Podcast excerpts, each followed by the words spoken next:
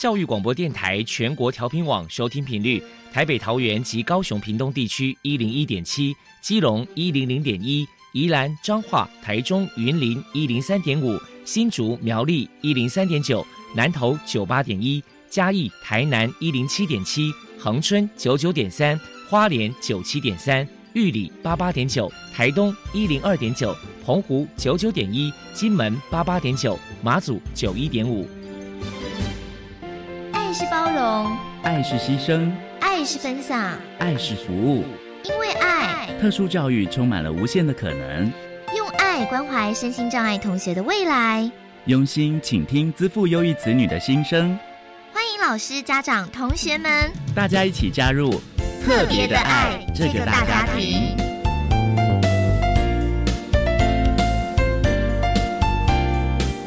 本节目由教育部学生事务及特殊教育司指导，国立教育广播电台监制。欢迎收听。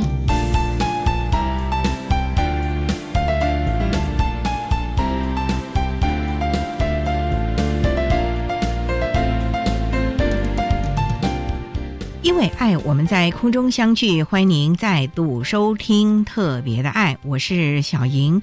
这个节目在每个星期六和星期天的十六点零五分到十七点播出。在今天节目中，将为您安排三个部分。首先，在“爱的小百科”单元里头，波波将为你安排超级发电机单元。为您邀请台中市山海豚生辉协进会的理事长谢玉林谢理事长为大家来介绍山海豚生辉协进会的相关服务，全提供家长老师。可以做个参考。另外，今天的主题专访为你安排的是“爱的随身听”，为您邀请台北市立启聪学校的校长叶宗清叶校长为大家说明，找出最适切的发展方向，谈高中职教育阶段听觉障碍学生学习策略以及生涯规划的重点，希望提供家长、老师还有同学可以做参考。节目最后为你安排的是《爱的加油站》，为您邀请国立台湾师范大学特殊教育中心的苏芳柳副研究员为大家加油打气了。好，那么开始为您进行今天特别的爱第一部分，由波波为大家安排超级发电机单元。超级发电机，亲爱的家长朋友，您知道有哪些地方可以整合孩子该享有的权利与资源吗？无论你在哪里。快到发电机的保护网里，特殊教育网网相连，紧紧照顾你，一同关心身心障碍孩子的成长。Hello，大家好，我是 Bobo。今天的超级发电机，我们特别邀请到台中市山海豚生辉协进会的理事长谢玉玲小姐来跟大家介绍一下协会的相关服务。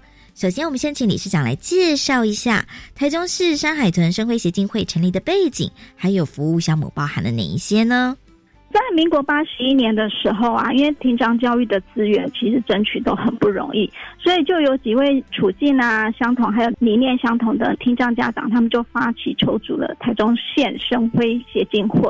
那时候是希望借由家长的力量来整合资源分享的平台，那一同投入的听障子女的学习、人际还有社会功能等等的培养，这样子。一百零一年的时候，因为县市的改制嘛，所以我们现在就改名为台中市山海屯商会协进会。那我们的服务项目呢，目前有提供蛮多的。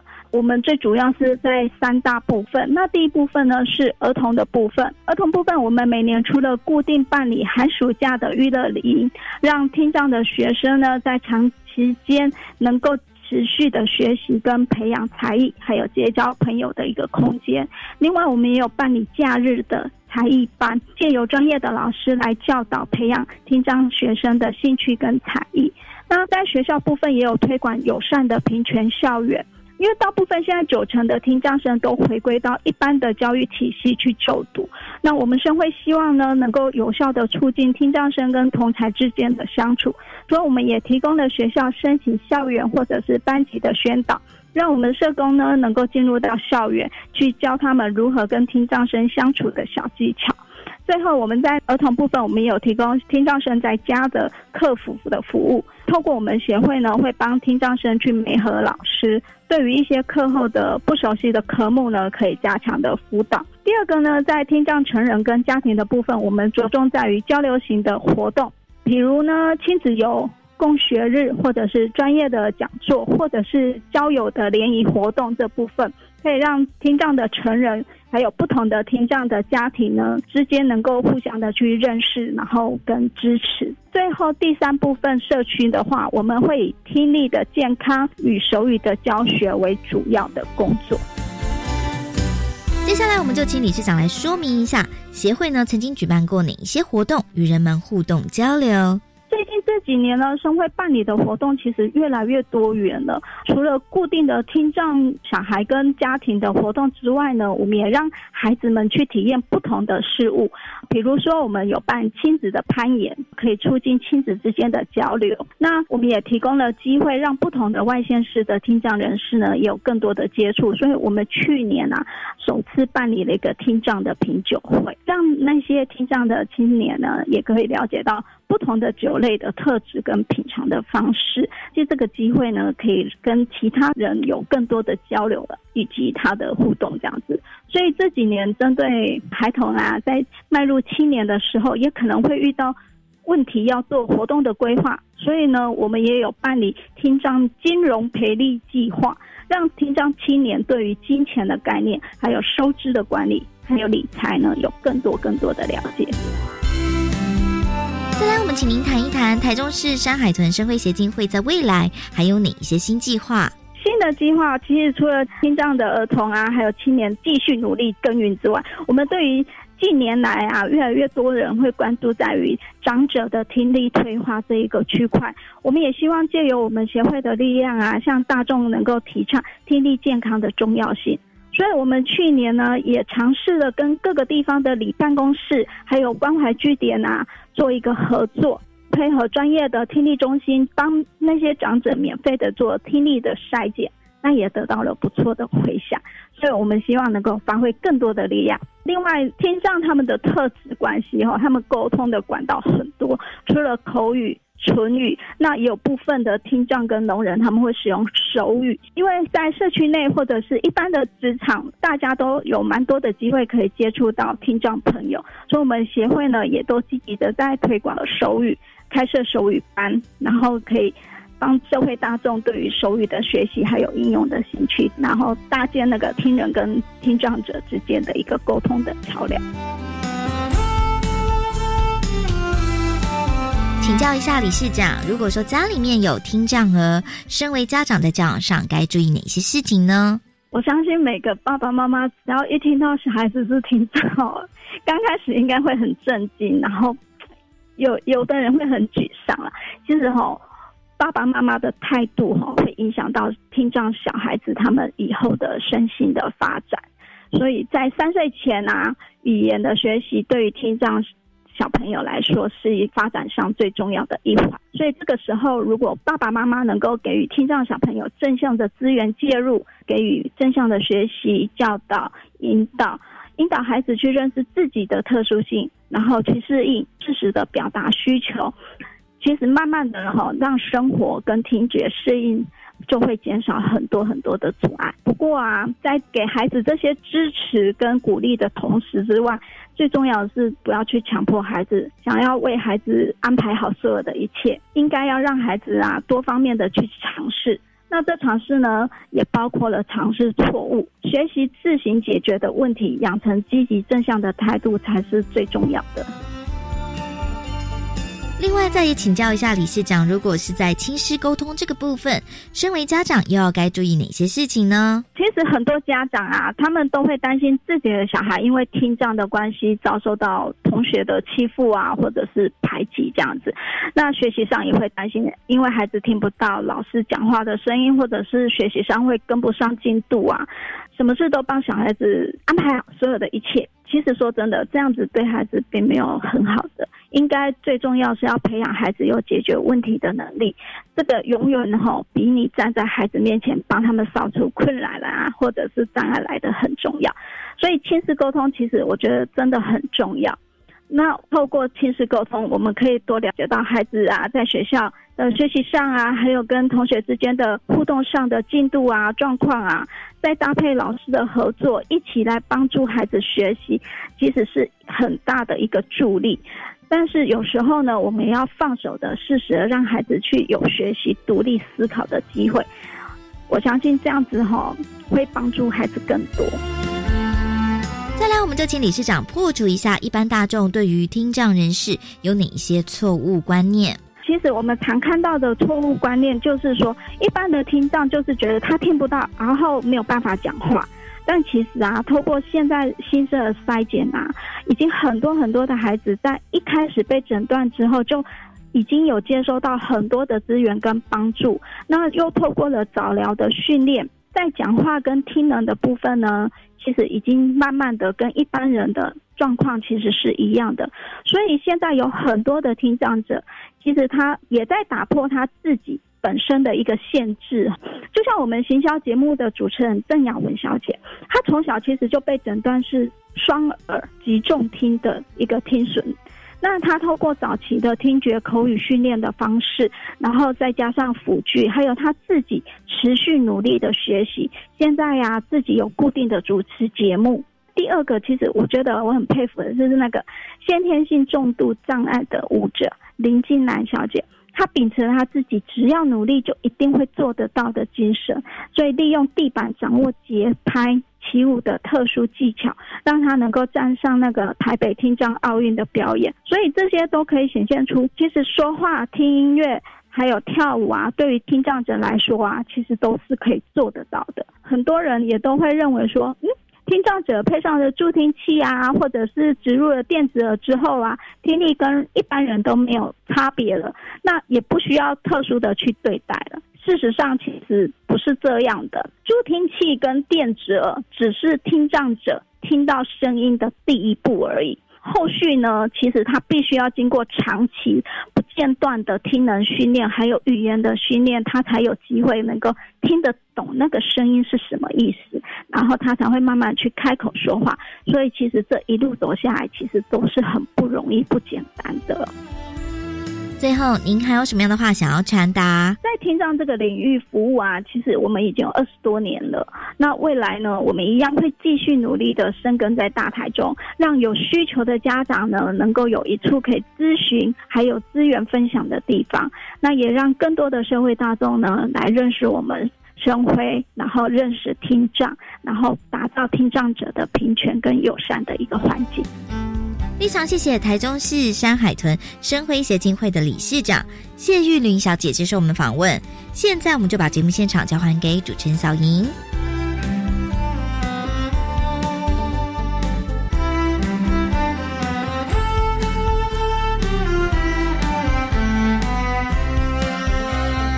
谢谢台中市山海豚生辉协进会的。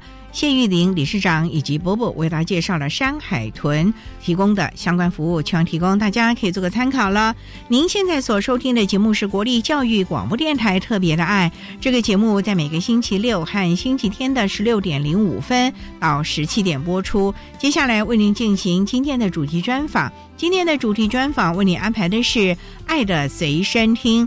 为您邀请台北市立启聪学校的校长叶宗清叶校长为大家说明找出对世界的发展方向，谈高中职教育阶段听觉障碍学生学习的策略以及生涯规划的重点，希望提供大家可以做参考了。好，那么开始为您进行今天特别爱的主题专访，《爱的随身听》。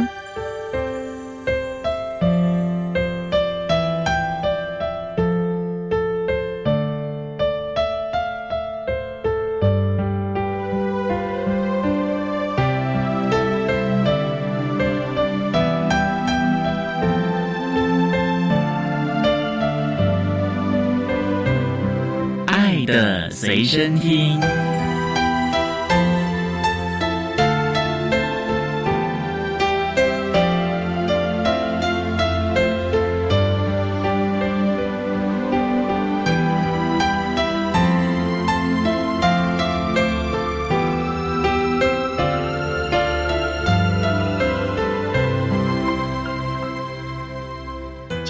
邀请到的是台北市立启聪学校的校长叶宗清叶校长，校长您好，小英好，各位听众朋友大家好。今天啊特别邀请校长为大家说明找出最适切的发展方向，谈高中职教育阶段听觉障碍学生学习的策略以及生涯规划的重点。那首先啊，要先请校长为大家介绍台北市立启聪学校在我们台北的哪里？因为很多人都会把它弄到了天母那边去了。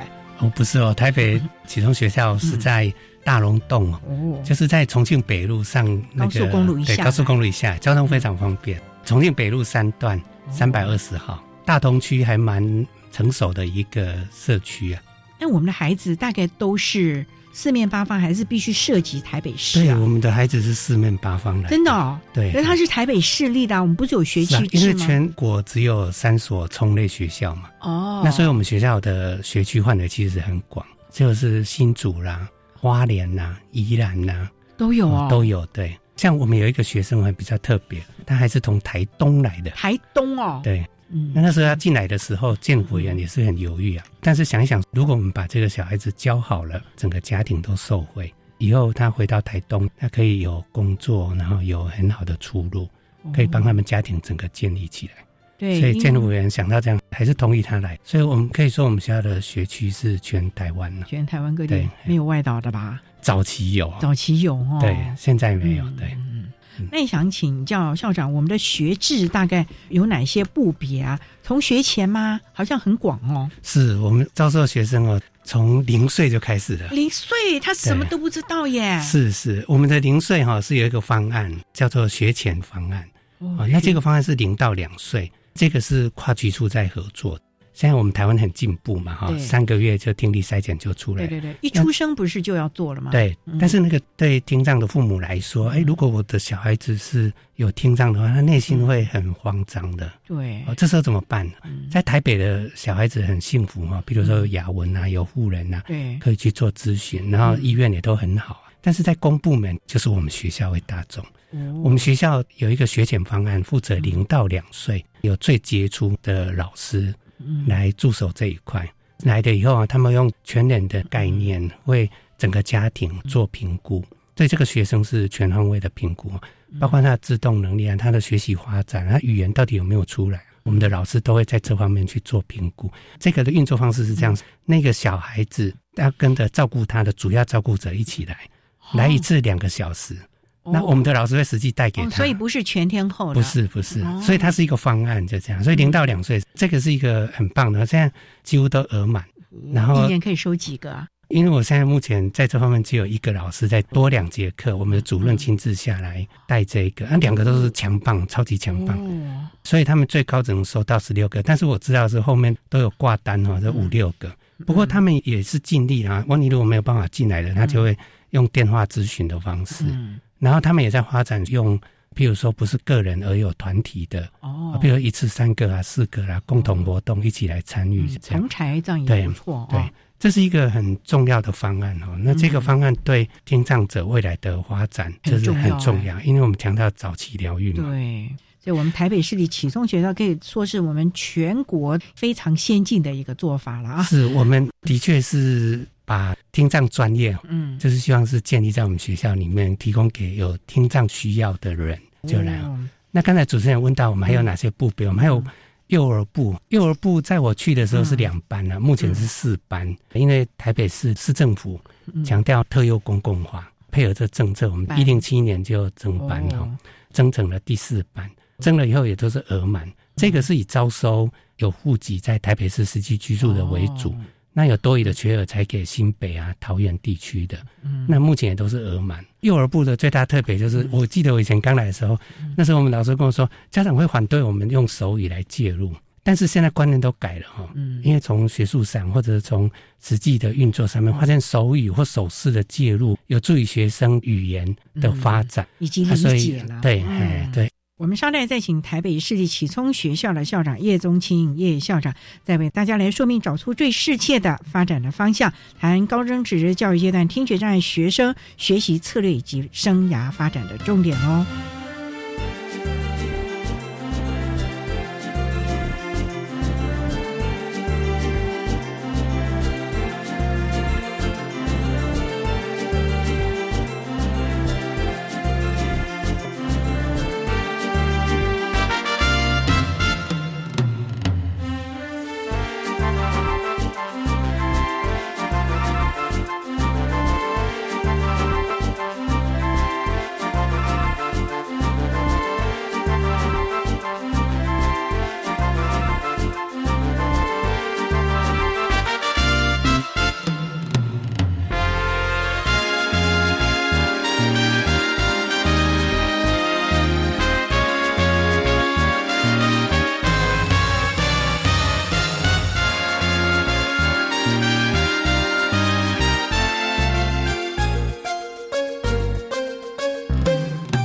上电台欢迎收听《特别的爱》。在今天节目中，为您邀请台北市立启聪学校的校长叶宗清叶校长为大家说明找出最适切的发展方向，谈高中职教育阶段听觉障碍学生学习的策略以及生涯规划的重点。那刚才啊，校长为大家特别提到了有小小孩零岁到两岁，还有幼儿园。那国小部呢，也是要涉及台北市的喽？没有，国小部我们都收啊，就开始全台湾的。对，国小部也是会以临近为主，因为我们还是希望维持住他的亲子教育、家庭父母的教育权。啊，如果太远的话，他那个舟车劳顿是比较辛苦。那你们有没有宿舍啊？住校有，我们有，我们有宿舍。但是我们希望宿舍的学生哦，尽量能够生活自理啊，最好是国中以上了。国中以上，那有特别的个案哦，我们才会同意他是小三以上进来住。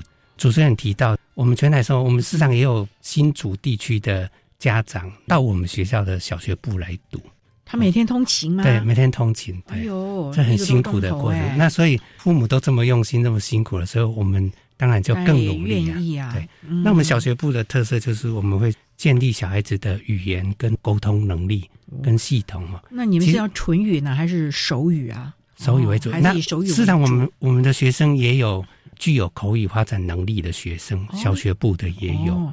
这是比较轻度吗？他的口语也是可以表达，但是手语他可以表达沟通的更顺利的这样。这里其实有一个很重要的观念哈，就是台湾我现在看到发展的趋势跟国外的像美国我们有交流，实际上就是有一点点差异哈。嗯，比如说我们期待说小孩子在八岁以前完整建立他的语言系统。如果这个小孩子他本身是手语为主的小孩的话，那我们应该全力去巩固他的手语能力啊！啊，手语也是一个很完整的语言系统，而且是国际通用的。没有没有没有，手语是让台湾有台湾的手语，台湾的手语又跟日本很接近，因为早期是日本殖民时代嘛，哈，啊，所以那时候是那边的老师来教，后来大陆又带了一批的那个人人来教，所以我们学校。跟日本有很多的交流哦，那这个交流了，我就可以看得到我们的学生哦，用手语就可以直接跟日本的学生之间百分之六十相通，所以他们彼此间没有隔阂啊，就是很容易能够能够理解的。世界各国的手语就很像。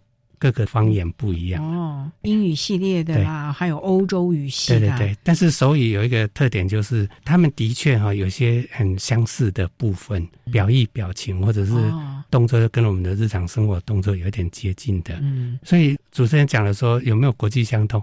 我看到的是这样啊，我学校有一个很优秀的老师，他是去美国的荣校毕业回来的，我就看到他的朋友非常的多。就是世界各国的聋人朋友都跟他能够交流，对，啊，他去美国以后学会国际手语了。你看得到，这是一个很健全的、很棒的一个聋人，他就是类似像我们的表率啊，他跟我们一般人一样，他可以周游世界各国，嗯，有世界各国的朋友。非常棒，好，我们稍待呢，再请台北市立启聪学校的校长叶宗清叶校长，再为大家说明找出最适切的发展方向，谈高中职教育阶段听觉障碍学生学习的策略以及生涯发展的重点。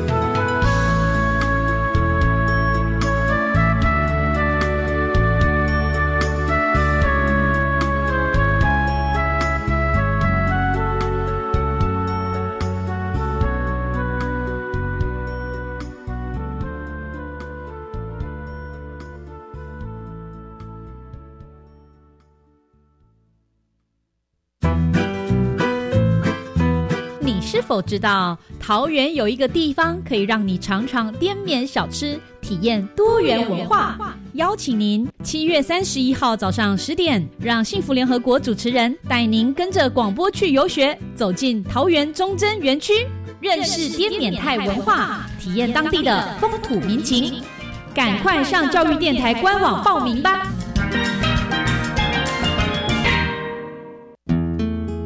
海洋教育推手奖遴选及表扬计划即日起到七月十号开放报名，欢迎各界踊跃推荐致力于海洋教育的个人或团体参奖。海洋教育推手奖奖项分为团体奖、个人奖、地方政府奖及课程教学团队奖四类，名额各三到五名。活动相关办法，请上台湾海洋教育中心网站下载。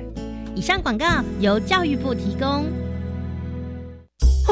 哦，最近很不顺，家里蚊子又多啊，今天又觉得头痛发烧，该给师傅看看了啦。是不是还有后眼窝痛、肌肉关节痛？出诊。哎啊，你怎么知道？你也是哦。哎呀，这是登革热症状，家里积水要肠道，否则容易长病媒蚊，引发登革热。啊，这么严重哦。对呀，赶快去看医生啦！有问题就打一九二二防疫专线。以上广告由卫生福利部疾病管制署提供。管那么的水，罗嘎西木啊！大家好，我们是欧开合唱团。您现在收听的是教育电台。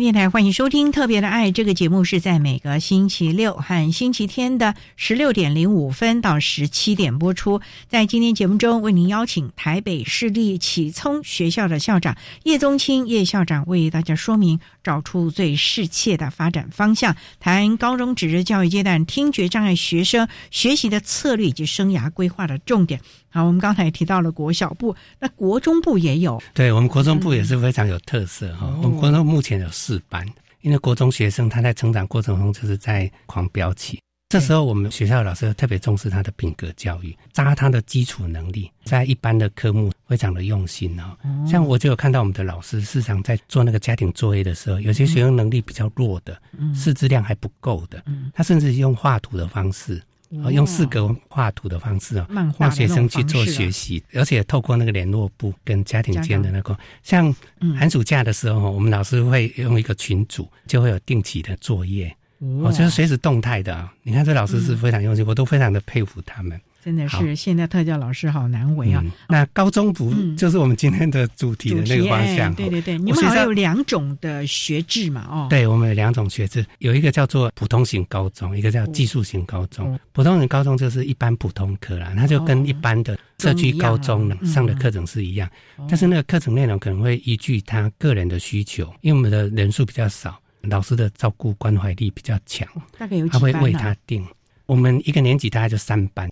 那这个三班里面，我们不会说啊，普通科就一班，不会是这样，不会。可是对，他是混的科北的在同一班，就班级模式，他们比较有多项的沟通。嗯，但是他们在上课的时候就分组，分到你各科的重点去。像我们的技术型高中的部分，我们就有电子商务科，然后还有多媒体设计科，然后还有餐饮管理科。还有专门为听多障学生设的门市服务科，哇，这么多！那这个部分都是有他们各自的专业哦。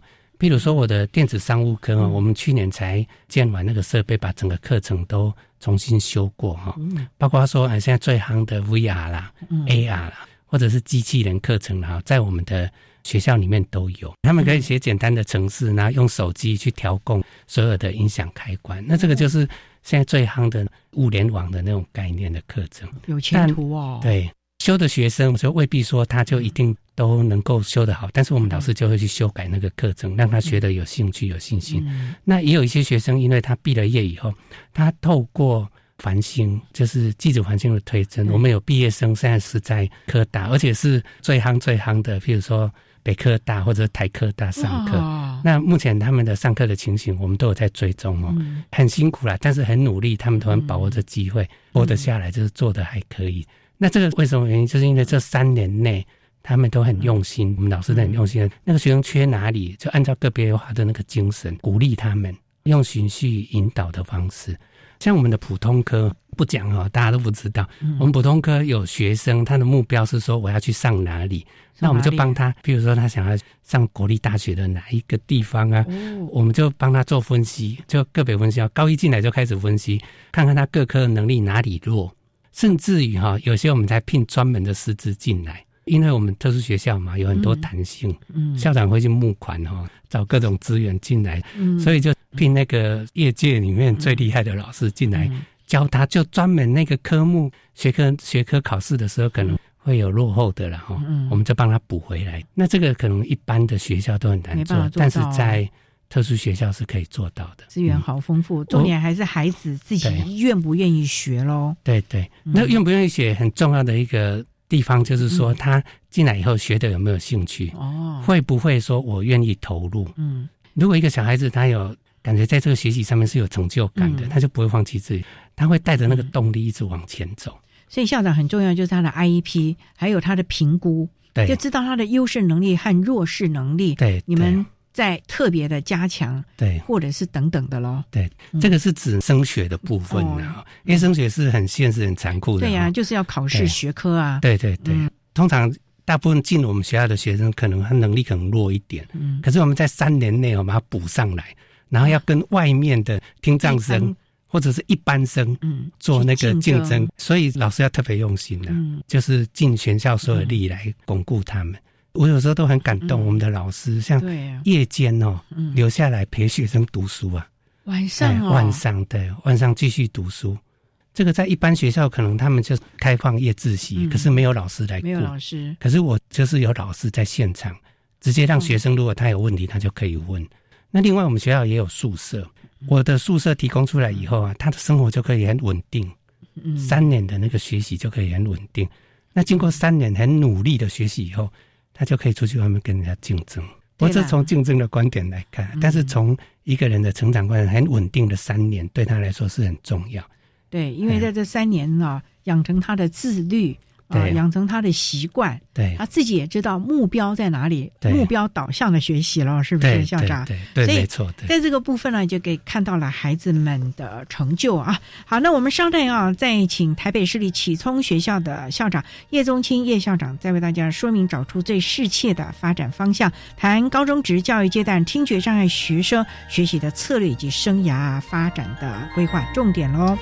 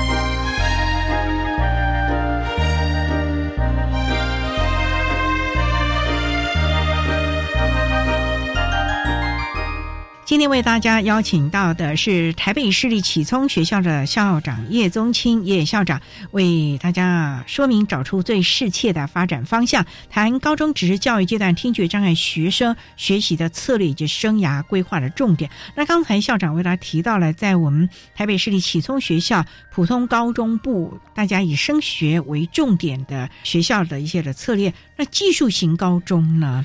对我们技术型高中也是有要升学的。哦，但是也有部分是想的嘛，对对，四技二专这个部分，对对，普通科基本上都是想要去升大学了，嗯，他们的升学都很好，上国立大学都很多，我们有追踪哦，都很适应的很好，哦，大概百分之八十都可以读的很好。我们还有一个学生，他后来去读台北市立大学，还读到全班的前五名，哇，那不简单哦，才大学生而已哦，有民间办的那个杰出听障者，他还选上，他现在在带一批听障者同才哦。希望他们形成一个团体，就群主的那种概念出来，这样这就是一个很棒的那种，对，耶很棒，就是对比我们一般人还来的优秀了。然后如果提到技术型高中的部分哈，刚才有讲到技子玩星哈，他们可以上科大嘛，或者说依他的兴趣，现在其实要上大学都很容易，对。但是上了大学以后，是不是看得到他们读的毕业更好的发展？那目前从我五年的追踪来看，都有的。我们学校可能是。全国唯一毕了业还继续给他追踪五年，大学有没有毕业啊？然后读的好不好？大学毕业以后的第一年的工作，那大概八成以上都可以适应的非常的好。那不错。那这个关键就是在我们的老师对他的学生的理解是很透彻的，然后对他做那个生涯辅导的策略方针是很对的，不会让他高估了，把他放去他没办法适应的地方，或者是说找一个他没有兴趣的地方。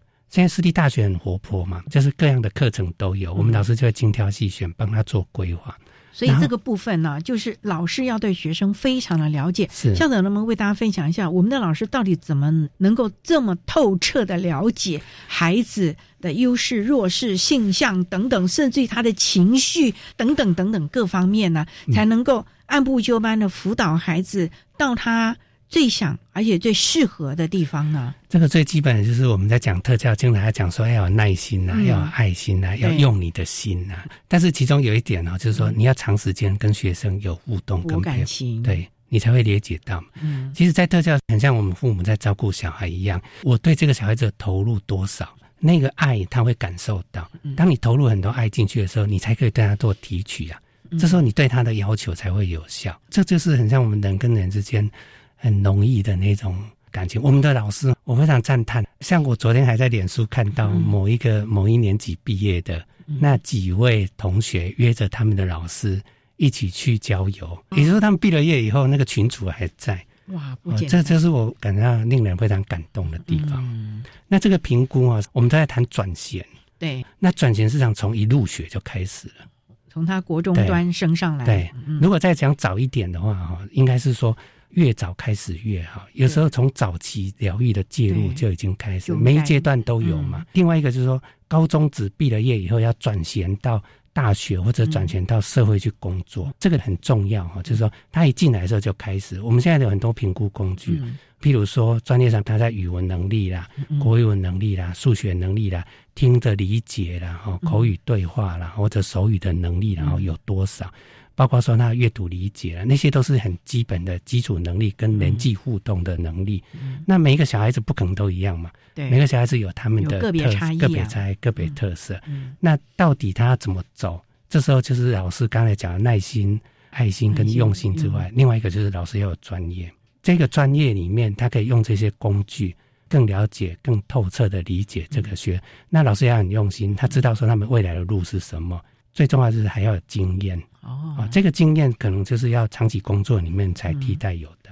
所以，我们启聪的老师都很资深吗？资深的会带之前的哦，因为每一个学校都有轮替嘛，哈，都会定时的补来新的老师，然后也会有很资深的老师。嗯，那我看到的是我们的老师之间那个专业社群传承，对，非常非常的好。非常的棒啊！不过呢，校长我也很好奇的，我们就以进入职场来说好了。启聪有些什么样的分析，让孩子进入职场可以好好的表现？你们有没有实习的机制啊？有，我们有实习的机制。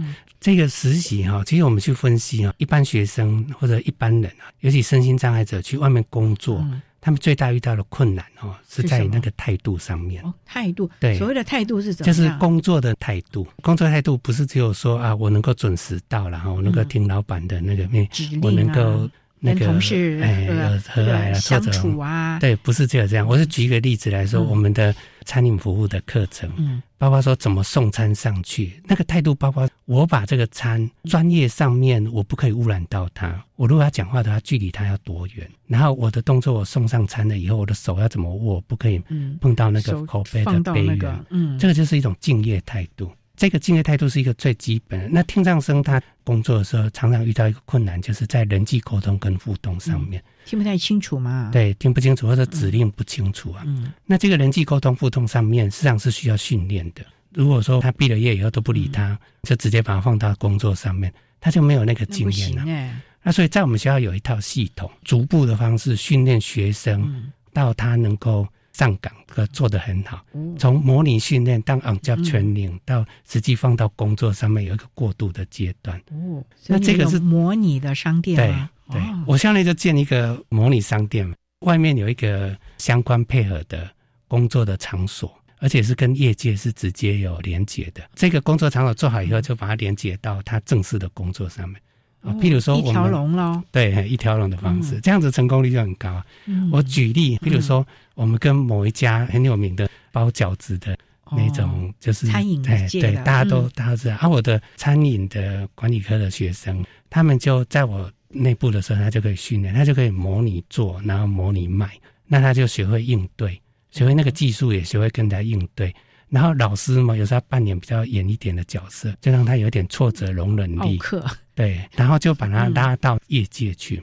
那拉到这个业界去的时候，他就在那个地方做训练的工作。嗯，那这最有名的两家，一个是有胡子的那一家，一个是包水饺的那一家，都是我们很好的合作厂商。嗯，然后他训练完了以后呢，他就可以直接拉到他们的他们的那个商店了。他就是他全省啊，他们是连锁店嘛。对对对对。那这样子他们就可以顺利的就业。哇，那这就是我们听障者啊。就业上面，我们这样子做的那个成功率都会蛮高的，而且他们会比较稳定在他们的工作上面。对啊，这点才是非常的重要的啊！好，我们上面呢再请台北市立启聪学校的校长叶宗清叶校长，再为大家说明找出最适切的发展方向，谈高中职教育阶段听觉障碍学生学习的策略以及生涯规划的重点。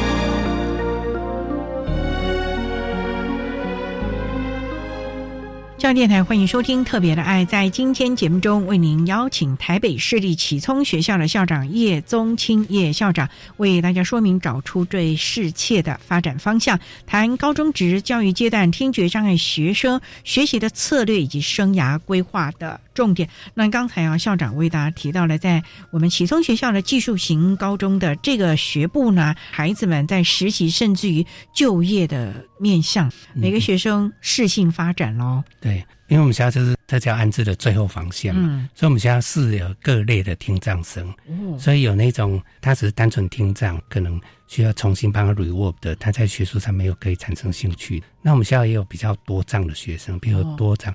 一零八的课纲就是服务群科的开始嘛，哈、哦所以我们学校就把我们学校本来综合职能科改成了门市服务科。哦，那这个门市服务科就很特别啦，我们学校有一个模拟的实习商店嘛，哈、那老师呢就为这个学生特别设计啊。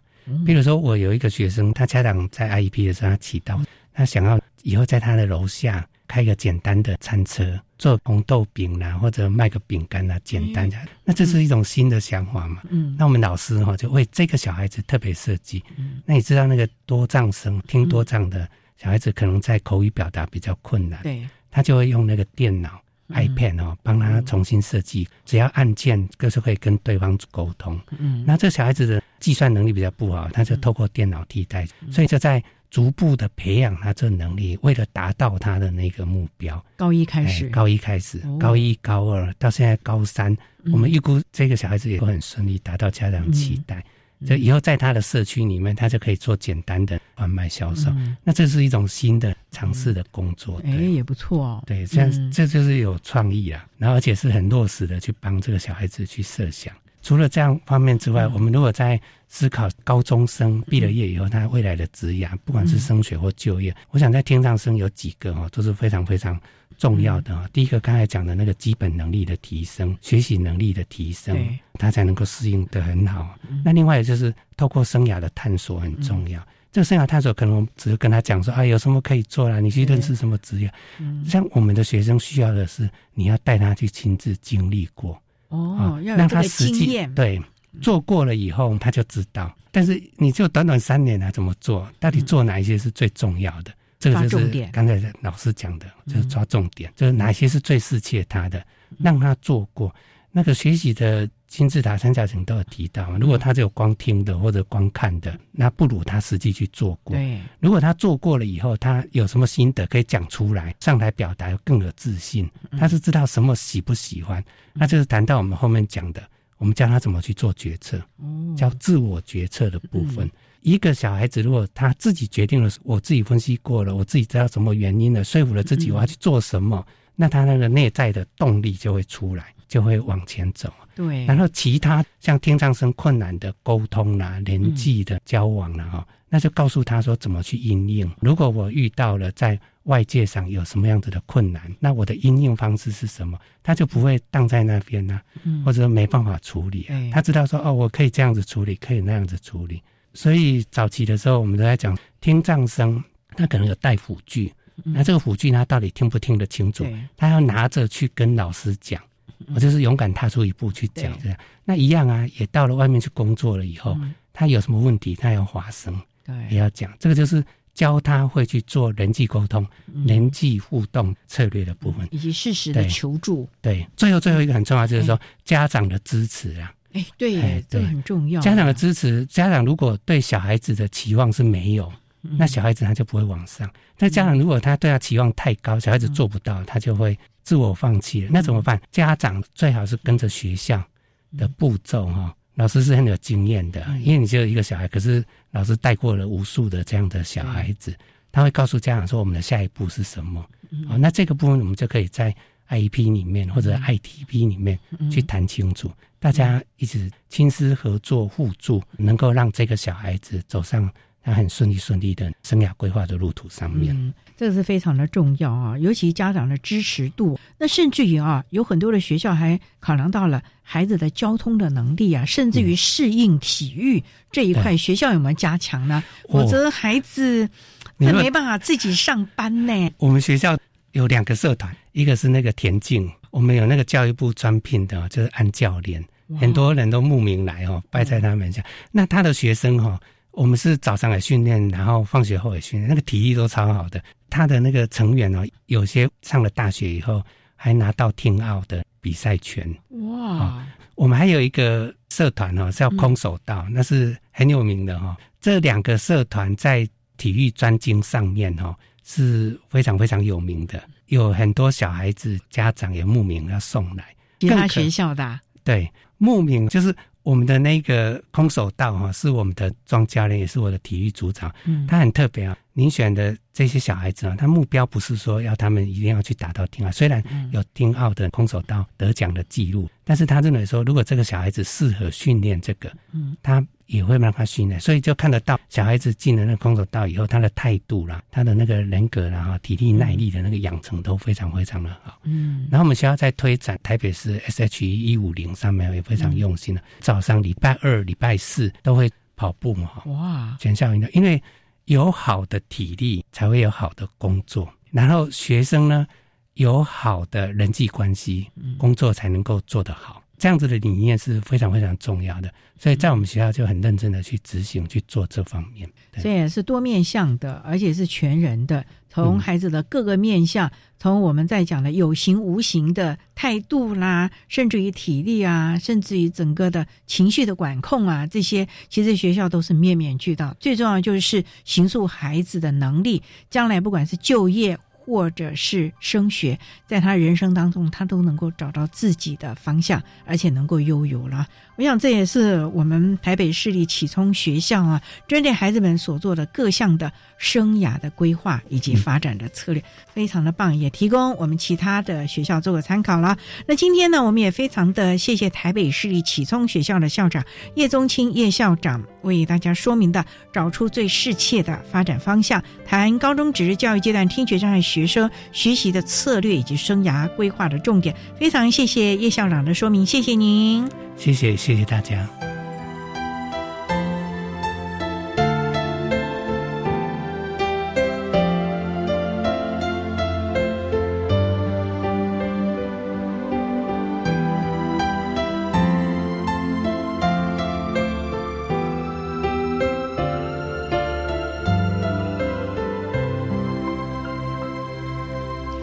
台北市立启聪学校的叶宗清校长为大家提供了高中职教育阶段听觉障碍学生学习的策略以及生涯规划的重点，希望提供家长、老师可以做参考。您现在所收听的节目是国立教育广播电台特别的爱节目，最后为你安排的是爱的加油站，为您邀请国立台湾师范大学特殊教育中心的苏芳柳副研究员为大家加油打气喽。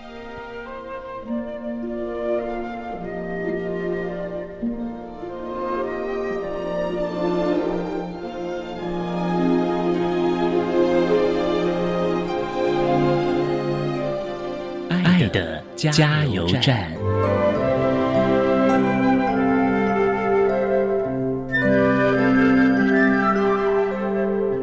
大家好，我是国立台湾师范大学特殊教育中心退休的副研究员苏芳柳。针对高等教育阶段听觉障碍学生学习及辅导支持服务，我这边有两点的建议：第一，勇于追求。自己想要追求的目标。第二，勇敢说出自己的需要，这样别人才会知道如何来支持你。谢谢大家。